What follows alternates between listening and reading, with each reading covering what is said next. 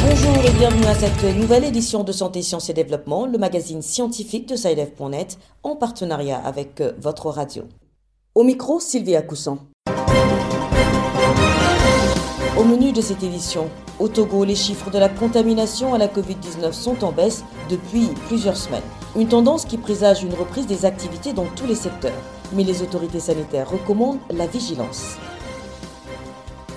En Guinée, une campagne de vaccination contre la rage a été lancée dans la commune de Nzérékoré suite à l'enregistrement de plusieurs cas de morsures de chiens. L'invité de la semaine est René Baïli, directeur exécutif du réseau des jeunes sahéliens pour le climat au Burkina Faso. Dans l'interview qu'il nous a accordée, il parle des actions du réseau et de ses attentes vis-à-vis de la COP26 actuellement en cours. Comment reconnaît-on la dépression Quelles sont les méthodes pour y faire face? Des éléments de réponse dans la rubrique Kesako. Et puis la note de fin, comme de coutume, ce sera avec l'agenda scientifique de la semaine.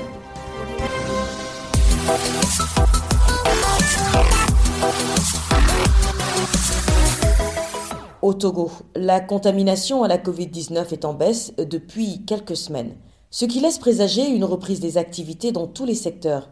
Toutefois, la coordination nationale de la gestion de la riposte contre la Covid-19 rappelle que le Togo n'est pas pour autant tiré d'affaire. Correspondance à Lomé de Nada Ibrahim. Le taux de positivité à la COVID-19 au Togo est passé de 10 à 1,26%. Cette baisse des cas de contamination au virus corona est observée il y a environ 8 semaines. Le médecin colonel Mohamed Dibril, le responsable de la coordination nationale de gestion de la riposte contre la COVID-19, justifie celle-ci par les mesures prises dans le pays pour rompre la chaîne de contamination de la maladie. Cette baisse est une signification à donner à l'intensification de la sensibilisation avec le respect des mesures barrières, mais aussi à l'intensification de la vaccination. Mais toujours, nous devons rappeler que le contrôle se poursuit avec la force GMS pour le respect des règles édictées par le gouvernement. La baisse continue, mais ce n'est pas du tout le signe d'une fin de pandémie c'est plutôt une invitation à un regain de prudence. Les activités pourraient reprendre bientôt dans le pays. Mohamed Zibril rappelle que chaque secteur est appelé à proposer des pistes de démarrage de ces activités tout en tenant compte de la situation sanitaire. Cette reprise d'activité dans tous les domaines doit commencer par se préparer. Les secteurs connaissent leur activité, ils doivent s'organiser pour éviter la contamination dans leur activité et reprendre leur activité. La campagne de vaccination se poursuit dans tout le pays et environ 1 500 000 Togolais ont reçu au moins une dose de vaccin. Nada Ibrahim, Lomé pour Santé, Sciences et Développement. En Guinée, suite à de nombreux cas de morsures de chiens enregistrés dans la commune de Nzérékoré au cours des dix derniers mois, une campagne de vaccination contre la rage a été lancée. Des vétérinaires souhaitent que cette initiative s'étende à d'autres villes du pays, notamment la capitale Conakry, où la présence des chiens errants constitue un danger pour la santé des populations. Les explications de notre correspondant à Conakry, Samuel Dambadjolamou des chiens errants qui envahissent les rues de la capitale guinéenne, le phénomène prend de plus en plus de l'ampleur et inquiète les populations, explique Mamadouba Kanté, responsable vétérinaire de la commune de Matoto. Quand nous voyons la superficie de Conakry aujourd'hui, je peux dire, le nombre de chiens est plus élevé que la population guinéenne, parce que tu trouves dans chaque rond-point au moins 50 chiens abandonnés ou qui sillonnent le long des routes La cohabitation entre ces chiens, pour la plupart porteurs de virus de la rage, et les populations reste un véritable danger pour la santé humaine, relève le vétérinaire. Selon les rapports médicaux des services de sa circonscription, une dizaine de cas de morsures est enregistrée chaque mois. Pour Mamadouba Conté, la prise en charge des victimes doit être immédiate pour éviter toute complication un chien non vacciné arrive à mordre quelqu'un, d'autres vont dire non, non, non, il m'a mordu, mais c'est pas profond. Il va laisser comme ça, ça va commencer à avoir des symptômes. S'il n'est pas suivi par les médecins vétérinaires, nous pouvons dire que c'est la mort. Face à cette situation, le vétérinaire estime que des mesures doivent être prises pour préserver la santé des populations. Il s'agit de quoi? De vacciner les chiens domestiques qui sont identifiés à partir de nous ou à partir de nos vétos privés qui sont dans nos communes pour épargner le nombre de mortalité au niveau de la population guinéenne. Les autorités avaient lancé une campagne d'abattage afin de débarrasser les villes du pays des chiens errants. Critiquée, cette initiative avait été interdite par l'Organisation mondiale de la santé. Samuel Dembadiola Konakre pour Santé, Sciences et Développement. Notre invité cette semaine est René Bailly, le directeur exécutif du réseau des jeunes sahéliens pour le climat.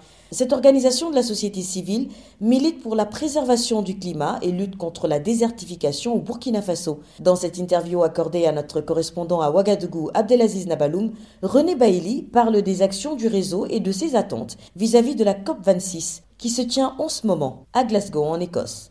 Depuis votre création, quelles sont vos actions en faveur de la préservation du climat au Burkina Faso? Depuis la création, il faut dire d'abord, on passe par la sensibilisation. Nous mobilisons les jeunes pratiquement chaque année euh, à travers des conférences ou des ateliers pour les sensibiliser, les parler de la crise climatique et également aussi ensemble dégager des pistes d'action. Nous participons au reboisement. Nous sommes un pays sahélien, sachant qu'également les arbres contribuent à séquestrer le carbone que nous produisons. Nous sommes membres de la coalition nationale des, OSC pour la promotion des énergies renouvelables, CNPDR, qui est pilotée par CS Burkina Faso. Donc, à travers ça, nous participons à, pas mal d'initiatives autour des plaidoyers pour inviter nos gouvernements à aller vers une transition énergétique durable, quitter les énergies fossiles pour aller vers les énergies renouvelables surtout. Des spécialistes du climat, des décideurs et même des gouvernants sont réunis à Glasgow pour la COP26. Que pensez-vous de cette rencontre où se décide l'avenir du monde sur le plan climatique? Je dirais que je mitigé cette rencontre, mais ça va de soi qu'il faut qu'on se rencontre chaque année pour que chaque pays fasse le point de ses engagements. Mais également, tout ce que je pense de cette rencontre, euh, c'est un jeu pour ces décideurs-là. Parce que les décisions qui ont été prises depuis l'accord de Paris en 2015 les résultats ne sont pas vraiment palpables. Ça traîne, chacun hésite, voilà. Les efforts ne sont pas proportionnels pendant que les pays les plus pollueurs sont sceptiques à la, la problématique du changement climatique. Nous, les pays en voie de développement, on a des initiatives pour aller vers une transition, une résilience climatique, mais cela nécessite des ressources. Les engagements ont été pris au nord de ces négociations-là. Mobiliser 100 milliards de dollars chaque année pour soutenir les pays en voie de développement afin qu'ils puissent aller vers cette résilience climatique.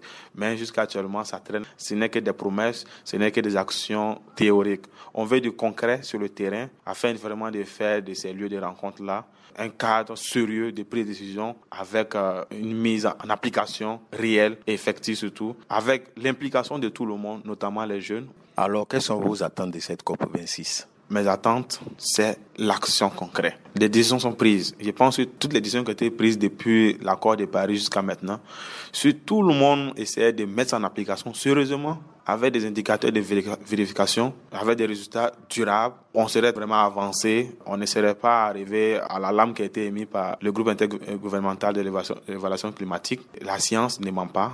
Il faut vraiment que chacun de nous puisse prendre cette problématique au sérieux. C'est vrai, chaque pays travaille pour sa croissance économique et tout ça, mais il faut penser vraiment à l'avenir. Nous sommes des êtres humains. Le monde, cette terre-là, nous l'empruntons vraiment aux générations à venir.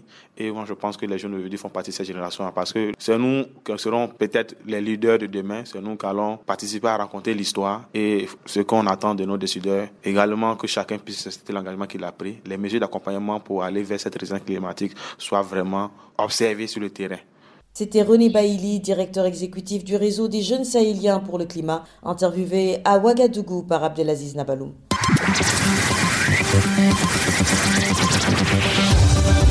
Kesako, qu'est-ce que c'est? Vos questions à la rédaction, les réponses de nos experts.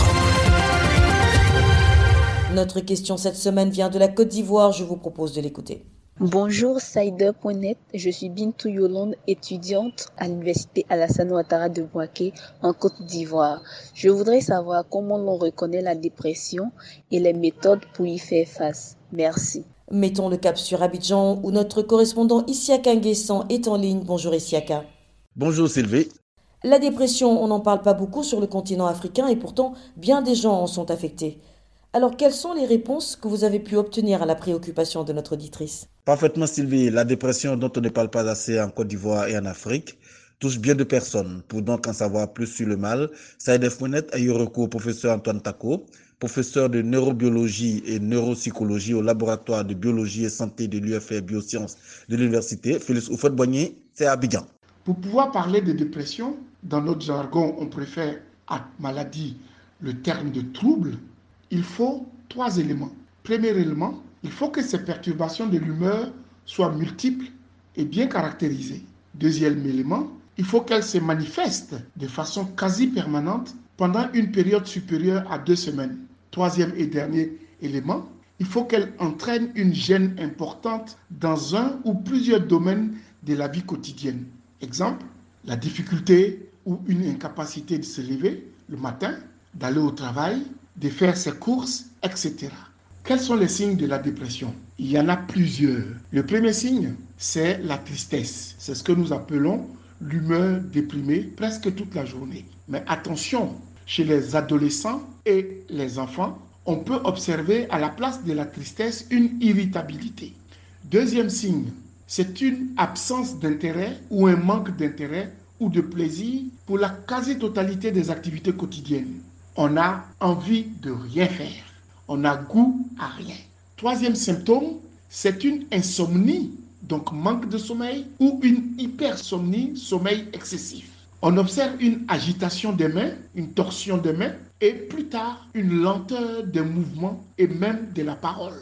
Mais ce qui est le plus remarquable comme signe, c'est la fatigue excessive et la perte d'énergie. Et cette fatigue intense n'est liée à aucune activité particulière. Autre signe, c'est le sentiment excessif d'inutilité et de culpabilité. On ne sert à rien, on culpabilise même de vivre. Avant-dernier signe, c'est l'indécision ou la difficulté à penser et à se concentrer. Et enfin, des idées récurrentes de suicide, des pensées noires qu'on appelle les pensées morbides. Une personne est considérée comme souffrant de dépression quand elle présente au moins cinq des symptômes que je viens de citer presque tous les jours pendant au moins deux semaines. Comment alors aider une personne dépressive?